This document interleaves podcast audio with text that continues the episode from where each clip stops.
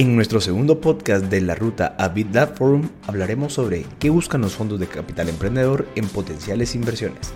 En esta sesión, dos emprendedores centroamericanos entrevistan a fondos de capital emprendedor para saber qué buscan en potenciales inversiones en esta región.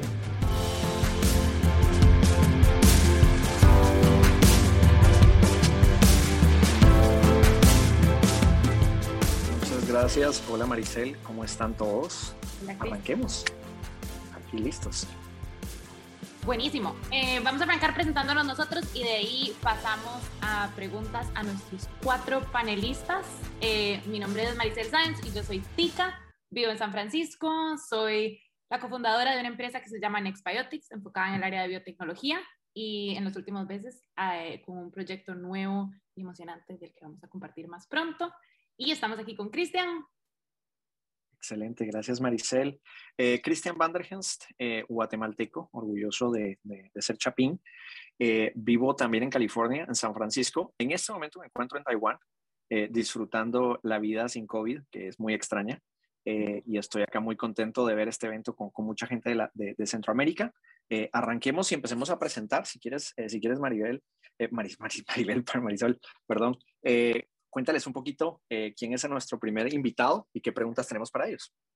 Buenísimo. Vamos a arrancar, vamos a hacerles una pregunta a cada uno y después tenemos preguntas generales para los cuatro panelistas y vamos a arrancar en orden de stage. Así que empezamos con Santiago Zavala, que es partner en 500 Startups Latam.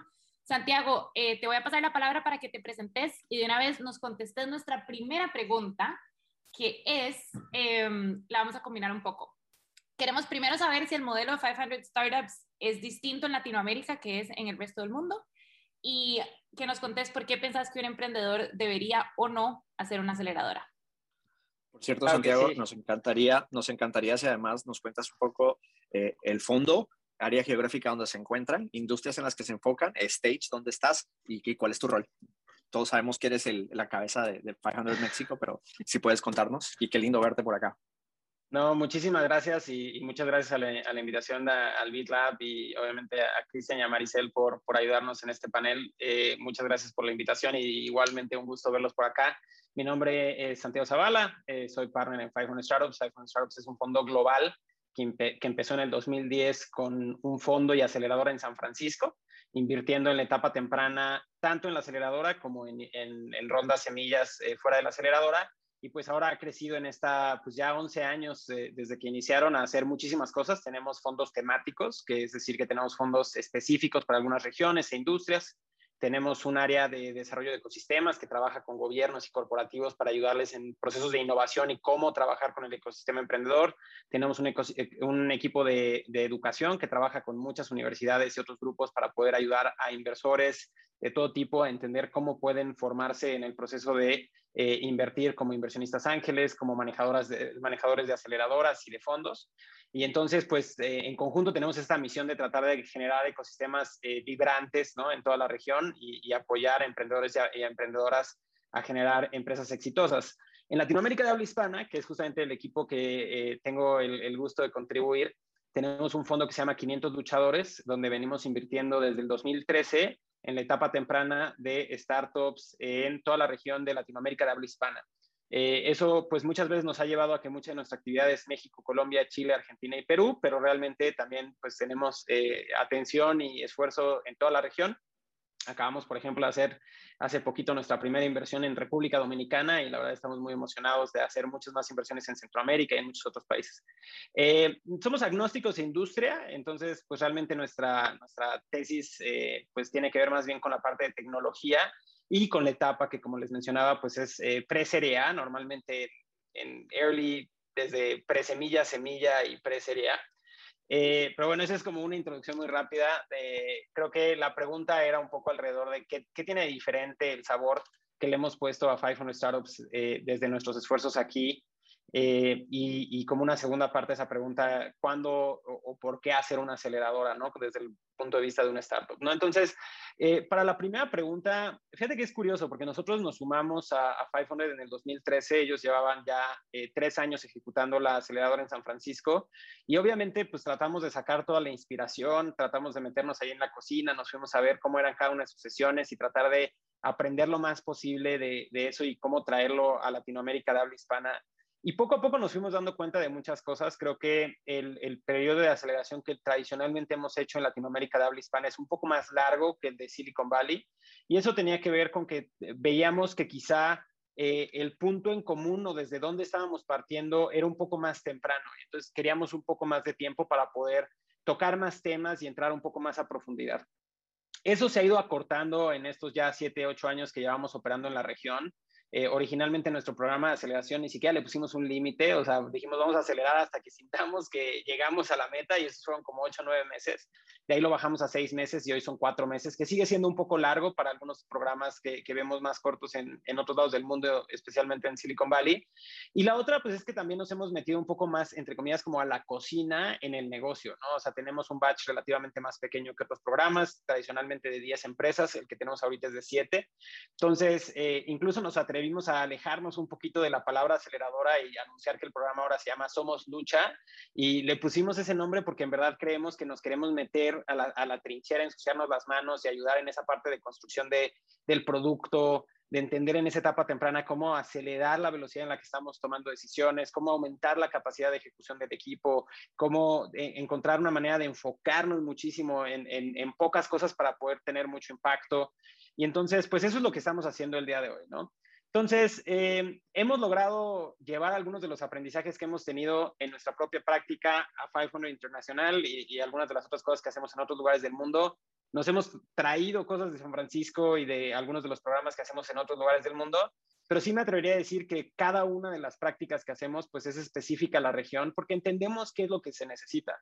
Creo que cuando volteas a ver un programa de aceleración que sale, eh, pues no sé, pensando que el ecosistema de inversión es como ese en Silicon Valley, pues vas a tener un resultado diferente que si lo piensas desde el lado local y entendiendo quiénes son los inversores que hoy están invirtiendo en Latinoamérica, valuaciones, tipos de rondas, industrias, etcétera. Entonces, creo que pues cada uno como, como emprendedor y como emprendedora tiene que ir y buscar cuál es el programa que le resuena para sus necesidades, para el camino que ve hacia adelante en su empresa. Entonces, quizá con eso termino para tampoco hacerlo tan, tan largo, pero eh, en cuestión de cuándo y cómo, como desde el lado de, de, la empresa decidir si hacer un programa de aceleración, la cosa más importante que yo diría es que no todas las aceleradoras son iguales, ¿no? Y de hecho, por eso nosotros estamos tratando de definir algo propio que, que nos caracterice como 500 eh, desde Latinoamérica de habla hispana, porque cada aceleradora, o sea, es, es, no, no, es como un MBA, que quizá cada, hay diferentes universidades, pero entiendes más o menos que están dentro del mismo segmento. Realmente vemos aceleradoras de todo tipo, ¿no? Desde corporativas, algunas sponsoreadas por gobiernos, otras con un fondo, este, vemos algunas que tienen programas que incluyen inversión o algún tipo de equity free grant, otras que no. Eh, vemos algunas que están eh, generando un propósito más de acercar eh, eh, cosas estratégicas a un corporativo, en fin. Entonces, creo que, más que más que la pregunta de si debes o no de hacer una aceleradora y en qué momento, más bien es una pregunta de, qué aceleradora es la que más resuena para lo que estás tratando de lograr en este momento, acercarte a conocer eso. Y mi recomendación más grande sería siempre platiquen con exalumnos y exalumnas de, o, o alumni de, de esos grupos para que realmente sepan cómo fue su proceso, cómo les agregó valor y si volverían a, a pasar por ese programa. Muy bien, gracias por eso, Santiago. Y por cierto, eh, no, a mí no me gusta elegir favoritos, pero sí le puedo decir a la gente que 500 hace un trabajo increíble para Latinoamérica. La realidad es que somos privilegiados en la región de tener a un grupo como ellos. Maricel, ¿te parece si tú agarras a nuestros invitados de Costa Rica? Sí, Alan, ¿cómo estás? Hola Maricel, Cristian, un placer estar con ustedes y obviamente nuevamente también con Eduardo, Daniel y, y Santiago. Y gracias al BIT por la invitación. Buenísimo. Alan, entonces queremos empezar porque, similar a Santiago, nos contés un poquito de Carao, industrias, áreas en las que se enfocan y también un poquito de tu rol dentro de Carao. Y la pregunta que tenemos en particular eh, para vos es, en Costa Rica, ¿qué oportunidades destacarías para todos los que están interesados en invertir? ¿Cuáles son esas áreas que en Costa Rica tal vez están eh, creciendo o efervescentes en este momento. Claro, buenísimo. Eh, bueno, no, no, no, hice una introducción propia. Eh, mi nombre es Alan Borujovic, soy socio fundador de, de Carao Ventures managing partner de la firma. Somos un fondo centroamericano desde el origen. invertimos obviamente también fuera de Centroamérica, pero Centroamérica es una región, digamos, de prioridad para nosotros. en industrias somos agnósticos, vemos oportunidades en distintas industrias. Por supuesto, hay sectores que nos gustan en particular. Hemos hecho inversiones en health tech, en enterprise software as a service, construction tech, eh, inteligencia artificial, un montón de cosas en donde queremos seguir, seguir invirtiendo, pero estamos abiertos a ver eh, oportunidades en diferentes otros sectores. Eh, estamos enfocados también en early stage, tal vez un poquito más avanzados, digamos, que, que, lo, que lo que busca usualmente una aceleradora. Eh, pero hacemos igual inversiones desde pre-seed hasta serie A y típicamente como follow-on también hasta serie B. Em, y bueno, el rol, nosotros somos una firma relativamente pequeña, entonces aquí todos hacemos de todo, eh, entonces realmente no hay un rol particular que yo tenga dentro de la firma, eh, pero obviamente buscando buscar, digamos, una mejor estrategia y, y avanzar los intereses obviamente de nuestros inversionistas y promover el emprendimiento en la región. En cuanto a lo que preguntabas, digamos, de un poco las, las eh, etapas y eh, mencionabas también, o sea, el, tema, digamos, de aceleradora eh, o cuando, digamos, ya está en una etapa más avanzada para recibir un seed round sería, te diría que eso ha cambiado un montón. cuando empezamos originalmente las, las etapas estaban mucho más definidas, digamos, un seed, había seed round, pasabas a serie A, digamos, de manera directa, ahora hay un montón de, rondas intermedias, hay pre-seed, hay pre-series A, hay mucha gente que hace eh, los seed rounds en varias etapas. Eh, las rondas también han aumentado en tamaño, aunque sigan siendo categorizadas como Series A, y las valoraciones también. Entonces yo creo que ahorita es un poco confuso, pero, pero bueno, está claro, digamos, que, que lo que buscan, digamos, un inversionista early stage es encontrar eh, buenos equipos, obviamente, que estén tratando de resolver problemas relevantes de la región en la que, en la que operan eh, y, bueno, que en el momento en que nosotros invertimos, buscar equipos que ya hayan encontrado, ojalá, un product market fit o tengan un poco de tracción en el mercado que puedan demostrar y, que el capital que nosotros estamos invirtiendo les ayude a, escalar en una primera etapa. Eh, y bueno, temas relacionados, eh, te diría que con, que con lo que buscamos o lo que más bien nos ahuyenta, digamos, de una, de una inversión, eh, obviamente nos gustan los equipos diversos, altamente complementarios, eh, eh, ojalá desde, desde, el, desde el inicio. Y yo creo que esta es una parte bastante sensorial, la mencionaba Santi más temprano en, en el Oceanside Chat, que es, a, a, veces uno sale, digamos, de una reunión y sale abrumado, digamos, de todo lo que aprendió del emprendedor. Y esas son, digamos, las reuniones que uno sabe que uno quiere invertir en estas, en estas oportunidades si uno tiene una reunión y usualmente ya ha escuchado, digamos, tres veces o cuatro veces el mismo tipo de negocio, no hay un secret sauce, digamos, una salsa secreta, eh, uno no ve una diferenciación importante uno sabe, digamos, que eso no, no va a pasar. Eh, y en cuanto a deal breakers, digamos, yo, yo te diría que son más eh, relacionados, te diría como eh, potencialmente con, con temas de, de, ética o temas de trustworthiness, que como sabemos en etapa temprana, como los inversionistas, todos nosotros tomamos posiciones, eh, participaciones pequeñas en las compañías, eh, es muy relevante poder confiar en, los emprendedores. Entonces eso es un poco sobre nosotros y, y nuestra estrategia. Muchas gracias por eso, Alan.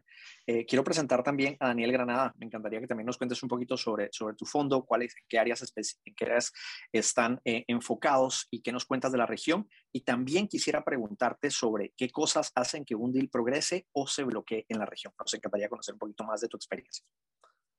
Perfecto, Cristian, muchas gracias y mucho gusto a todos. Qué bueno ver caras conocidas y, conocer a colegas nuevos. Pues, a ver, les cuento de, mí. Eh, mi nombre es Daniel Granada, soy socio en Pomona Impact, yo soy hondureño y estoy viviendo en tu, en tu país, Cristian, desde hace cuatro años aquí en Guatemala, junto con el resto del equipo de Pomona. Pomona es una, es una firma de gestión de fondos de inversión eh, de impacto. Nosotros estamos buscando empresas que tienen eh, no solamente el potencial de crecimiento sostenible financiero, sino también la oportunidad de generar algún impacto positivo social o ambiental en la región. Y, y, entendemos impacto como la combinación de ambas. Eh, sin, sin rentabilidad y sin, sin crecimiento sostenible no, no hay impacto, así que van de la mano para nosotros. Eh, hemos estado invirtiendo desde, desde hace varios años en empresas eh, con un fondo piloto de, de 2 millones de dólares que utilizamos realmente como un piloto. Hicimos inversiones tan pequeñas como 25 mil dólares y tan grandes como 250 mil dólares, eh, utilizando una variedad de instrumentos que creo que eso es algo que, quizás nos diferencia. No sé, tal vez Dila también, también Eduardo hace inversiones de, de mezzanine, aparte de, de equity puro. Pero, pero por ahí vamos a hablar de ese tema un poquito más adelante. Eh, ese fondo piloto nos ayudó a construir la tesis de inversión del fondo actual que estamos por lanzar. Ya estamos eh, cerrando en este segundo fondo, es un fondo de 30 millones de dólares con el que pensamos hacer inversiones, tickets de 500 mil a 2 millones de dólares por inversión en tres grandes sectores. Eh, agroprocesamiento es uno, porque estamos enfocados en Centroamérica, eh, creemos todavía que el, el, agro tiene mucho que hacer para innovar y para, para eh, pues, capturar más del valor de esos productos agrícolas aquí en la región. El procesamiento agrícola es uno grande. Servicios básicos que son eh, educación, salud, vivienda y luego energía y agua. temas importantísimos para ayudar a que, a que nuestros ciudadanos pues tengan la, la seguridad de, de, quedarse en nuestros países y, poder crecer acá. Y por último, la economía digital, que, que, obviamente hemos visto una aceleración importante en el número de empresas que están naciendo o buscando formas de llevar sus productos y servicios a través del Internet a, a sus clientes. Eh, obviamente el caso de Platzi es un caso muy reconocido acá en Guatemala pero, pero sabemos que hay otros y sabemos que eh, en los próximos cinco años van a haber ganadores en ese, en ese gran sector de economía digital. Nosotros lo vemos desde el punto de vista de inversionistas de, de mezzanine, en el que podemos invertir desde la empresa cablera pequeña que está creciendo rápidamente para conectar a más usuarios a Internet, hasta eh, la empresa de última milla en logística que está construyendo warehouses alrededor de la región para poder servir mejor a los clientes de todas estas eh, nuevas empresas de e-commerce, pasando por plataformas de pagos y fintechs, edtechs, healthtechs, todos los techs. Así que eso es lo que hacemos. Mi rol en, en el negocio, como dijo Alan, eh, somos un equipo muy pequeño también. Somos cuatro en el lado de inversión, así que yo, yo hago desde el café hasta eh, relación con inversores, eh, y, obviamente el trabajo que nos queda ahorita de frente, el más duro, es seguir construyendo un pipeline robusto de, oportunidades de inversión eh, del que pues podamos sacar a empresas ganadoras. Con un fondo de 30 millones, tickets de 500 a 2 millones, vamos a invertir en 15 a 20 empresas. Así que la tarea es encontrar a los 15 o 20 empresas ganadoras en los próximos 5 años en las que queremos invertir. Y tu pregunta, Cristian, si me la recordás, fue, ¿qué bloquea? Un poco sobre qué? Qué, cosas sientes que están bloqueando, ya que vas a elegir estos 15, qué cosas hacen que estos deals sucedan o se bloqueen desde la experiencia que han tenido ustedes en la región. Bueno, mira, en el caso específico de Centroamérica, que es, que es a donde vamos a concentrar el 80% de nuestro, de nuestro interés y nuestras inversiones, ahí hay muchas barreras, muchísimas. Eh, yo creo que la principal desde afuera es encontrar, pues, lo, que nosotros vemos de nuestros limited partners, que nos, la pregunta que nos hacen siempre es, ¿a dónde vas a conseguir el pipeline en Centroamérica, donde los mercados son tan pequeños, para encontrar esas 15 o 20 empresas interesantes? Entonces, ese, es, ese siempre va a ser un reto. Eh, encontrar empresas, especialmente en nuestro caso, que estamos buscando early growth, eh, que, que, es, que es, un, es, una etapa de crecimiento que no existe, nosotros no la inventamos, estamos buscando empresas que están, eh, que tienen ya tracción, que, que, tienen varios años de operar como equipo juntos, no estamos invirtiendo en em-, emprendedores solos y que tienen ese, ese grit, no, esa resiliencia, ¿verdad? Que han visto, que se han encontrado con barreras, pero que han logrado seguir adelante y, y, y que tienen cierto éxito en el mercado a través de ventas, ¿verdad? Eh, pero esa, eh, y atraer capital, nosotros, mira, yo, yo vine a Guatemala con la idea de montar este fondo junto a mi socio Rich Ambrose hace cuatro años. Eh, me mudé con mi familia para acá de Washington, D.C. Y la idea era que en 18 o 24 meses íbamos a estar ya con el fondo operando y haciendo inversiones como, como las que teníamos planteadas. Y hoy, cuatro años después, apenas ahora estamos listos para arrancar. Eh, la, la, región enfrenta miles de retos, desde macroeconómicos, eh, políticos, inestabilidad en algunos de los países, eh, que, que, limitan la atracción de capital.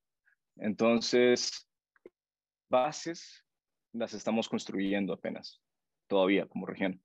Y, y obviamente hay variaciones grandes entre Guatemala, Costa Rica, Honduras y, y, Costa Rica sí, e, es, eh, la, geografía nuestra presenta barreras importantes, pero también... barreras, desafíos y alianzas.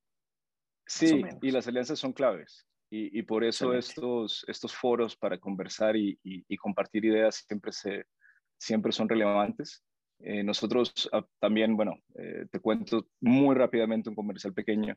También tenemos un programa de aceleración desde, manejado desde nuestra fundación a donde nosotros, eh, lo que puede tener este programa es poder trabajar con empresas que están en etapas más tempranas de las que el fondo puede atender y poder ir eh, conociendo a estos emprendedores desde, desde temprano. Nos enfocamos en un programa de aceleración en ah, tecnologías agrícolas y, y food systems. Eh, entonces, es un programa regional, vemos empresas de toda Centroamérica y y bueno, y, nos ayuda a mantener esas alianzas también con las empresas que están en etapas más tempranas, darnos a conocer y abrir esos lazos de comunicación que son tan importantes, especialmente en una región donde hay poco capital. Totalmente. Gracias por eso. gracias, gracias. Un gusto. Cristian, seguimos con Eduardo. ¿Cómo están? Eduardo, nos encantaría que nos cuentes un poquito también eh, de, Dilda Capital. Eh, y la pregunta que tenemos para ti, que, es, que es clave, eh, investigando un poco del fondo, no los conocía, me di cuenta que ustedes acaban de lanzar un SPAC. Creo que es interesante hablar un poco de eso, porque ya también nos ponemos a hablar de, herramientas más sofisticadas para, para inversión y este tipo de iniciativas no las he visto tan, tan comúnmente en, Latinoamérica. Me, me encantaría que nos cuentes un poquito qué significa, cómo lo hicieron, por qué lo hicieron. Sí, claro, muchísimo gusto y qué bueno verlos a todos. creo que para llegar a la pregunta vale la pena contarte la historia de Dila, cómo empezamos y por qué hemos llegado eh, a esto como que en la evolución. Eh, puntualmente ahorita estamos invirtiendo en nuestro cuarto fondo. Eh, es un fondo que queremos que sea de 70 millones de dólares más o menos. Estamos ya con un primer cierre y, y, bueno, pues seguimos fundraising, pero ya incluso viendo inversiones, etcétera. Pero Llegando eh, y contándote la historia, creo que nosotros empezamos junto con Alejandro, mi socio, eh, como emprendedores. Eh, yo era banquero, en mi vida anterior fui banquero de inversión en Nueva York y la historia romántica es que Alejandro, que era emprendedor intentando buscar capital, me busca y yo, pues no sé si muy naivmente le digo, pues ha de haber muchos fondos de y capital, habla con ellos y que te den capital y evidentemente para nuestra sorpresa no había absolutamente nada, ¿no? poco a poco y pues por azares del destino le ayudé a Alejandro a vender su negocio y ahí tuvimos un gran takeaway que es, pues debe de haber muchos Alejandros allá afuera y muchos emprendedores que están buscando capital y creemos que hay una oportunidad. Y entonces ahí lanzamos lo que, lo que nosotros que llamamos DILA 1, que realmente no es un fondo, es un pequeño club de inversionistas donde acabamos haciendo inversiones como por 3, 4 millones de dólares, para ser súper honestos, con no demasiada tesis ni sofisticación, simplemente buscando emprendedores que consideramos tenían algo interesante en el mercado eh, y con una tesis en ese momento súper mexicana, ¿no? Y esto lo hacíamos eh, pues medio part-time, como que liderando estos deals. Yo eh, en ese momento me fui a la maestría y saliendo de la maestría hice un search fund, no sé si conocen el concepto, pero bueno, pues es un, vehículo con el que sales a buscar una empresa para tomar un rol operativo y compré una empresa de software para la industria de la construcción que operé durante seis años. Y paralelo a esto, de, mi, de mi, pasada por esta empresa de software, es donde hicimos este primer fondo. Y luego eso maduró a un fondo ya, nuestro primer fondo institucional, que lo llamamos DILA 2. Entonces ahí, perdón por la confusión, pero nos gusta contar cómo, la, la, historia. DILA 2 ya es un fondo institucional donde entran varios family offices, donde entra la Banca de Desarrollo de México, y ahí es un fondo que era como de 10 millones de dólares, hicimos 12 inversiones y ahí es donde empezamos a ver un poquito más América Latina en general, ¿no? Este, pero pues todavía por ahí el 30% mm, eh, era fuera, hicimos dos inversiones. Y luego cuando yo salgo de la operación de, de Encontrol, hicimos una operación donde recompramos a muchos de los inversionistas, quedó una persona operando y yo nada más me quedé en el, en el consejo. Eh, junto con Alejandro Full Time levantamos Dila 3, eh, que es un fondo de 50 millones de dólares, hicimos 20 inversiones. Y ahí sí te diría que la tesis, pues, pues quizás pensada o evolucionando poco a poco, muy, muy regional. Hoy hicimos 20 inversiones en ese fondo y 19 de esas 20 empresas tienen presencia eh, regional, algo de adicional, algo en el mercado hispano en Estados Unidos e incluso algunas empresas que se han logrado expandir a, a, Europa. Eh, y eso nos llevó ahora, pues a eh, ese fondo lo tenemos totalmente invertido y estamos en el proceso de levantar este nuevo fondo. Puntualmente queremos replicar, queremos que el fondo 3 tuvo una tesis pues bastante buena y, y, es un fondo que se ve muy bien y lo queremos replicar con este cuarto fondo, buscando empresas eh, en pre-serie quizás un poquito más adelante don Santiago, y afortunadamente tenemos a los Santiagos que hace que encuentra eh, ahí a estas empresas que logra fondear y que quizás nos llegan a nosotros ya, ya con un poco más de capital. Entonces te diría tickets de entrada parecido a lo que decía Daniel, de, entre 700 y 2 millones de dólares, con la intención de poder hacer mucho follow-on. Y luego cuando hablamos de las industrias, pues la verdad es que... Eh, súper agnósticos a sector, o eso decimos, pero al final cuando ves nuestros portafolios, pues se acaban pareciendo mucho a lo que creemos que conocemos un poco mejor, ¿no? Entonces yo, pues mi vida pasada en el tema de software como operador, eh, ahí agarré algo de experiencia eh, y me siento más cómodo en ese tipo de empresas. Entonces tenemos en, el mundo de SaaS eh, bastante. Alejandro, por su historia anterior, también más en consumo, retail, todo este tema de marketplaces, e-commerce, que lo entiende bastante bien pero pues también hemos hecho eh, inversiones donde nos está yendo bien en temas de movilidad, en temas de PropTech, que también de alguna manera se parece a lo que yo hacía en mi empresa software porque estaba dirigido a construcción y desarrollo inmobiliario. Eh, y bueno, FinTech, ¿no? FinTech como un tema súper, súper amplio, eh, con muchas verticales allá adentro, pero hemos hecho un poco de crédito, hemos hecho algo de pagos, eh, en fin, entonces, eh, bastante agnóstico del sector y sí buscando empresas donde tengamos, donde podamos ver claramente que en el corto plazo hay capacidad de expansión eh, regional, ¿no? Entonces, todo lo que es pues, quizás desde México hacia Centroamérica y Sudamérica, pero también estamos fondeando empresas que, que, nacen en otros países y que se van, y que se van expandiendo hacia, hacia la región, ¿no? Eh, entonces, bueno, esa es un poco la historia y entonces cuando, cuando vemos como todo el espectro, cuando empezamos muy chiquitos, para darte una idea, y creo que esto es súper relevante para, para, el contexto del emprendedurismo o venture capital en, en, México y sobre todo en América Latina, es que cuando nosotros empezamos esto en el 2010 más o menos, eh, toda la industria de venture capital en México era de 27 millones de dólares y por ahí de 150 millones de dólares en, en, América Latina. Entonces, realmente inexistente, ¿no? Y de repente, si nos vamos a 2019, 2020, que los números son más o menos parecidos, México agarra, son 650 millones de dólares y, y casi 5 mil millones de dólares en toda la región. Evidentemente, Brasil ahí con una parte importante del capital. Pero mucho de esto, eh, evidentemente, por fondos como el nuestro y como de los que estamos aquí en, en esta llamada, eh, que somos más locales, eh, pero pues lo que hemos visto en los últimos dos años es la llegada de eh, pues varios fondos eh, grandotes eh, extranjeros que vienen a poner cheques súper, súper grandes y que son, acaban siendo socios bien importantes para fondos como el nuestro porque complementan o entran en rondas más allá de las que nosotros hacemos con el fondo. Y ahí es donde empezamos a ver una oportunidad grande para efectos del SPAC, ¿no? O sea, si nosotros pensamos en el espectro de cómo, cómo está construida la cadena de valor del venture, creo que se están cubriendo ya varias etapas pero empezamos a ver que muchas empresas nuestras, bueno, ojalá muchas, pero cinco empresas, por ejemplo, el portafolio empezaron a levantar rondas de capital de entre 40 y 80 millones de dólares, que ya es muchísimo y que evidentemente muy fuera del scope de, de, lo que hacemos en Dila. Y si en nuestro portafolio hay cuatro, pues quiere decir que allá afuera hay muchísimas y las tenemos bastante identificadas y creemos que hay hoy en el mercado pues 30, 40 empresas en América Latina que pueden buscar tickets de más o menos 50 millones de dólares. Y es entonces que nos asociamos con una persona que, trabajaba en Credit Suisse, eh, que había hecho un par de SPACs como banquero, eh, se viene full time con nosotros y entonces lanzamos este SPAC que pues aquí estoy tocando madera porque hicimos el filing público este, en el New York Stock Exchange hace un par de semanas y tenemos el IPO el 19 de abril, o sea que estamos ahí en el proceso del roadshow justamente con, con, con esta persona, Jorge, que, que, nos ha ayudado mucho. Em, y entonces lo que queremos es pues, encontrar ese camino completo de que nuestro vehículo, este SPAC, pueda darle salida a o una inversión de capital en estos, eh, en estos tickets de 50 plus eh, a empresas en América Latina. Y ojalá, pues, si pensamos en que venimos construyendo desde muy chiquito, eh, etapas muy, muy tempranas, toda la evolución, pues ojalá podamos nosotros también como plataforma de Vila darle liquidez a algunos fondos en una empresa ya de una etapa o de un tamaño más grande.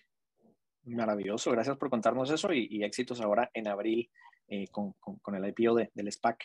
Eh, tenemos tiempo para otras cuantas preguntas. Eh, Maricel. Sí, eh, nosotros teníamos algunas preguntas preparadas y también hemos tenido varias preguntas del público, entonces vamos a tratar de hacer esto un poco como rapid fire y si pueden ser así como súper concisos sería épico. la primera pregunta es, queríamos saber cuando un emprendedor tiene, ¿cuál problema van a ustedes? ¿qué nos diferencia como fondo que digamos, si yo soy una emprendedora en su portafolio, digo, yo llamo a tal persona para que me solucione X, así como, ¿cuál es el superpoder del fondo? Eh, podemos ir cada uno y, y así vamos rapidísimo, un montón de preguntas. El que quiera empezar. Si quieres contesto rapidísimo y así como si Fire Chat, la verdad es que depende mucho de las personalidades de los emprendedores porque somos de repente psicólogos, de repente somos vendedores, de repente somos un poco de todo. Yo creo que el común denominador es, sobre todo las empresas que a nosotros invertimos mucho en temas de B2B, es apoyo comercial. Em, y, pues nosotros en nuestra vida anterior también fuimos operadores, entonces como que empieza a haber bastante comunicación con los emprendedores relativo a, temas muy del día a día. Creo que nuestro fuerte en Dila es, es comercial eh, en el B2B, pero bueno, pues no dejamos de ser psicólogos y, amigos y, acompañantes de vida eh, en el proceso. Buenísimo. Alan Santiago. Sí, bueno, nosotros, yo creo que lo, ideal obviamente es, es, preguntarle a los, a los emprendedores en, el, en, nuestro portafolio, pero yo pensaría que, que bueno, en ausencia de mucho de, de, capital, digamos, en, en Centroamérica eh, y por la configuración nuestra, la gente nos busca como un socio estratégico, además de solamente un socio de capital. Eh, nosotros desde el inicio hemos visto un montón de oportunidades, hemos visto más de 4.000 oportunidades para seleccionar un portafolio de, de solo 10 compañías. Em, y, la razón de eso es porque queremos realmente dedicarle el tiempo a las compañías en las que invertimos y dedicarle no solo el tiempo nuestro, sino el, digamos, la inteligencia común de todos nuestros stakeholders. Eh, tenemos una relación estratégica con, con un Big Four que nos complementa muchísimo, digamos, en toda la área de, de, corporate building, digamos, alrededor de, la parte técnica de, un negocio, ayudarle a construir empresa. Eh, y por otro lado, también tenemos la inteligencia eh, común, digamos, de, nuestra base de inversionistas. Como decía Eduardo, nosotros empezamos como un club de inversionistas que creció a más de 40 miembros.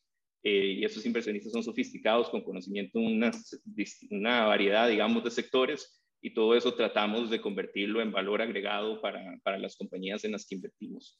Eh, entonces nosotros nos vemos más como un socio estratégico que va hombro con hombro con, con, los founders de las compañías y no tanto solamente un proveedor de capital.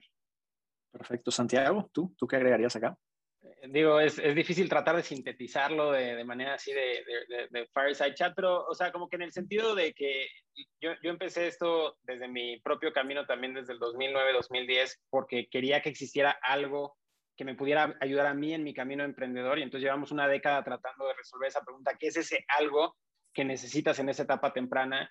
Y pues digo, lo hemos hecho a través de diferentes formatos. Hoy hemos participado en más de 210 inversiones y tenido más de 50 fracasos. Entonces hemos aprendido de cada uno de esos y hemos tratado de iterar y tratar de traer con eso, yo creo que una serie de cosas, ¿no? Uno, un compromiso muy fuerte de ayudar en el, proceso de la construcción de, esa idea, proyecto, producto, equipo en la etapa temprana.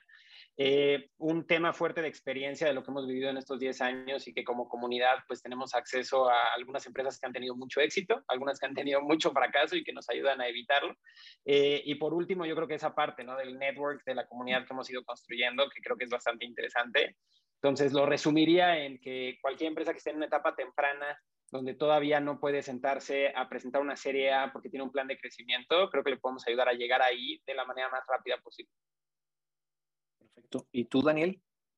Sí, yo te diría que como nos enfocamos tanto en Centroamérica, eh, como dijo Alan, también ayudamos muchísimo a las empresas a regionalizarse. Eh, empresas que están en Guatemala y quieren conquistar México, les decimos, bueno, primero vamos a El Salvador, vamos a Honduras a, conocer cómo funciona la operación en otros países más pequeños antes de, de, dar un bocado tan grande. Entonces, esa, esa red de contactos que le pueden ayudar a las empresas a través de sociedades estratégicas o a través de clientes, eh, nuevos clientes que puedan tener en, otros países, es a donde, a donde más brillamos, especialmente por el tipo de empresas que estamos, en las que estamos invirtiendo, que están en una etapa un poquito más avanzada, eh, quizás ya conquistaron su país y, y sí están viendo hacia afuera para, para, para buscar crecimiento. Entonces, esa, esa, esa creo yo que es, eh, esa red de contactos es, es nuestro superpower. Perfecto. Maricel. Bueno, eh, ya estamos en el tiempo, pero yo voy a hacer una más así súper rápido porque nada más tienen que decirme un nombre, pero esta me da demasiada curiosidad. ¿Cuál es la empresa que han pasado y que ahora es como no puedo creer? O sea, como saben, como cuando una empresa hace IPO y en Twitter están todos esos emails de la primera vez que los presentaron y alguien pasó. Eh, no sé si alguno tiene alguna así que. Sí, yo creo que todos tenemos alguna. Este, nosotros en Dila siempre decimos que se vale pasar, pues hay algunas que tendrás argumentos por, para dejarlas pasar, lo que no se vale es no verlas, ¿no? Y entonces, pues, eh, viviendo con ese lema, desgraciadamente por X o por hemos dejado pasar varias muy buenas, creo que la que más nos duele evidentemente es Kavak, donde teníamos un term sheet, donde estábamos listos para, eh, para invertir, avanzadísimos y, y, se nos atrasó un poco el fondo y desgraciadamente no pudimos hacerlo. Hoy salió una noticia que levantar la nueva ronda a 4 mil millones, entonces ya cambio de tema para no acordarme y no este, pasar. perdón, perdón, pero es que yo creo que lo que quiero decir es para todos los emprendedores es como a todos nos han pasado alguna vez, ¿saben? Ah, Así que... aprovechar a Carlos. Lo, lo, lo, importante del lado de los emprendedores es que no los, no los olvidaremos. Cuando pasaron siempre nos acordaremos de ustedes. Eso es lo más importante que tienen que saber. Santiago, ¿cuál sería la tuya? Y más bien, perdón, felicitar a Carlos y a, a Roger y a todo el equipo que lo que han hecho es increíble. Sí, definitivamente, digo, hayaqueando y yéndonos hacia otro lado de la conversación que nos están invitando aquí, pero de verdad, este, el, escuchar hoy una empresa levantando 400 millones de dólares y escuchar los números que decía Eduardo del ecosistema hace 10 años, donde pues eso era dos, tres años de toda la industria, ¿no?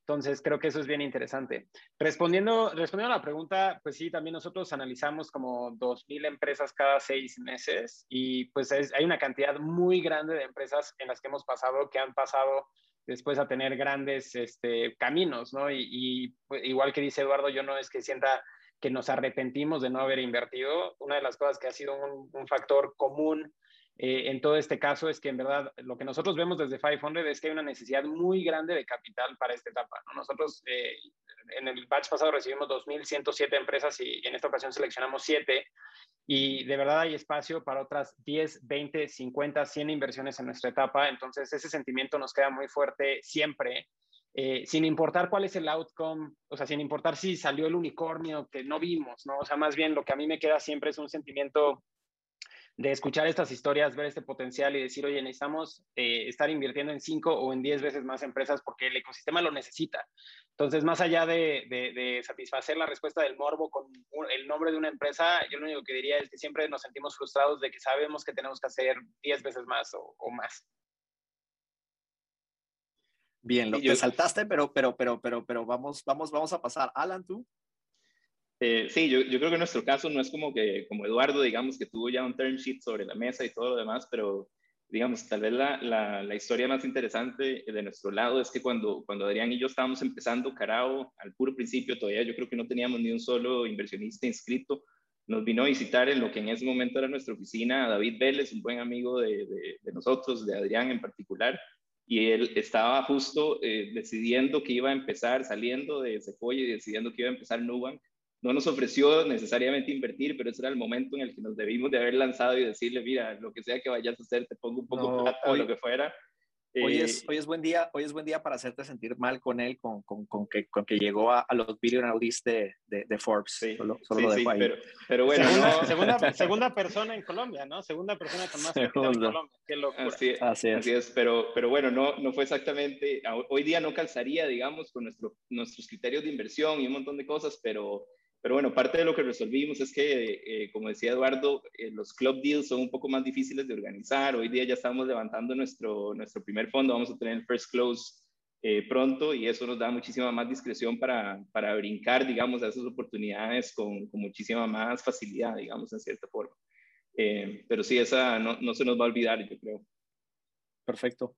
Daniel, si tú tienes una empresa para decir, es, esa pregunta es muy difícil. Esa, me estás pidiendo que hable de, de, aquella exnovia eh, enfrente de mi, posiblemente mi esposa, que puede estar escuchando. Está bien. Estamos buscando empresas que tienen ese potencial de darnos un 2 a un 3X de retorno en lugar de, de realmente eh, sacarla del parque de un solo batazo.